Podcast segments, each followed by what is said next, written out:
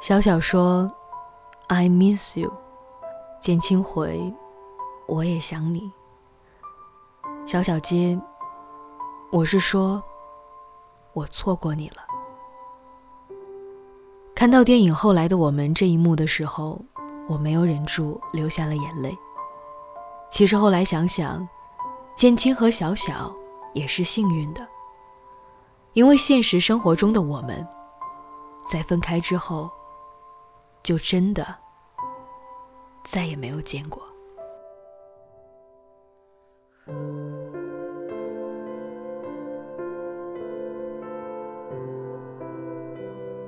建青和小小两个人在春运的火车上相遇，之后的每一年都在一起过春节，直到分开之后的重逢，也是在过年去北京的飞机上。他们兜兜转转，即使分开，也还是藕断丝连，因为过去太美好了，美好到难忘。北京这座城市，星光熠熠。有太多人在这里拥抱取暖，也有太多人在这里做着遥不可及的梦。或许在北京，两个人的生活终究要比一个人轻松很多。而电影里的建青也是真的给了小小最大的爱意，即使没有钱，也要为他打车，生怕他受一丁点儿的苦。即使正在为即将离开北京的老乡践行，可是，一接到小小的电话，就会立刻过去接他。即使正在赚钱，可一听说小小没人陪，他马上就收摊陪他去跨年了。即使北京很苦，可还是拼了命的满足小小想要在北京有一个房子的愿望。这十年里，建青虽然一无所有，可是他仍然把满腔的爱留给了小小一个人。在这个容易迷失自己的城市里，他始终为了小小保持着清醒的爱。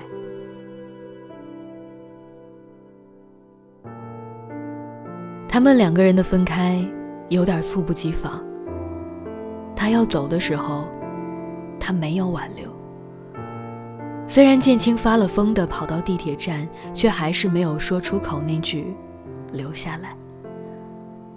那时候的他还不知道，即使没有房子，小小也是愿意跟着他一辈子的。当他们再度重逢，建青说：“如果当时你没走，后来的我们会不会不一样啊？”小小看着他。然后说：“如果当时你有勇气上了地铁，我会跟你一辈子的。可惜的是，后来没有后来，而后来的我们什么都有了，却唯独没有了我们。很多人相爱一场，在分开的时候连句再见都没有好好的说。”小小在离开的时候，也只是说了一句：“简青，我走了。”所以，当他们再度重逢，好好说再见的桥段就变得格外的戳心。说完再见之后，无论过去有多美好，都是真的回不去了。即使建青已经变成了小小当初想要的样子，可是小小呢？却已经不是他以前的那个样子了。终于，后来的我们都带着遗憾。看电影的时候，突然想到了前任，那个陪着我经过了大起大落的人，却在生活变得越来越好的时候，离开了我。我也曾想过。如果我们还会遇见，我们应该以什么样的方式来彼此问候呢？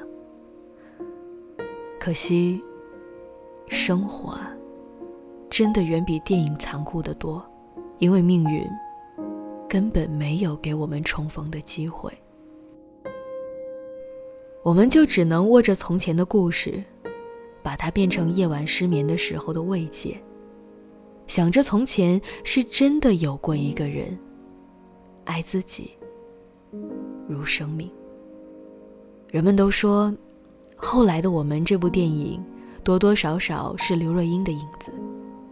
她为了一个人倾注了大量的心血，投入了很多的精力，却最后落得爱而不得的结果。爱的越多，输的就越惨吧。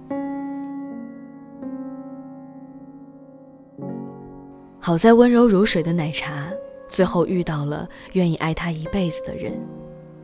从前所有的爱恋也都变成了风，消散在时间里。而那段感情，也变成了人们口中用来感叹爱情不易的故事。原来，在这个世界上，从来没有一个故事从头到尾都是幸福的。毕竟。幸福不是故事，而不幸才是。爱情这东西，总是伴随着疲惫、不甘，还有热烈，所以分开以后，也不能心无旁骛的从中逃脱。好像以后的生活，都带着从前故事的影子。很多人看后来的我们，先是笑着。可是笑着笑着，就哭了。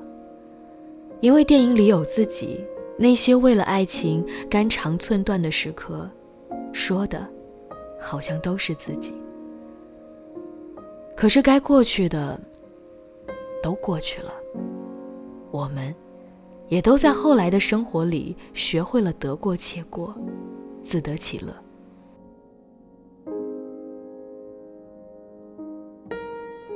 剑青对小小说：“你总会遇到那个愿意为你上九天揽月、下五洋捉鳖的人。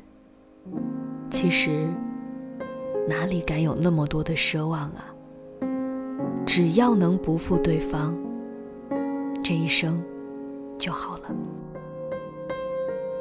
或许青涩不及当初，聚散不由你我，可曾和你热烈相爱的日子，每次想起。”都觉得特别美好，我也会觉得遗憾。遗憾的是，你现在过得好，和我没有任何关系，而我，也只能拥着过往的美好，辗转入眠。即使后来的我们，全都是遗憾，可如果还有机会遇见，希望我们也能面对面坐着，笑笑。说说从前，说说以后没有彼此的日子，也要过得很快乐。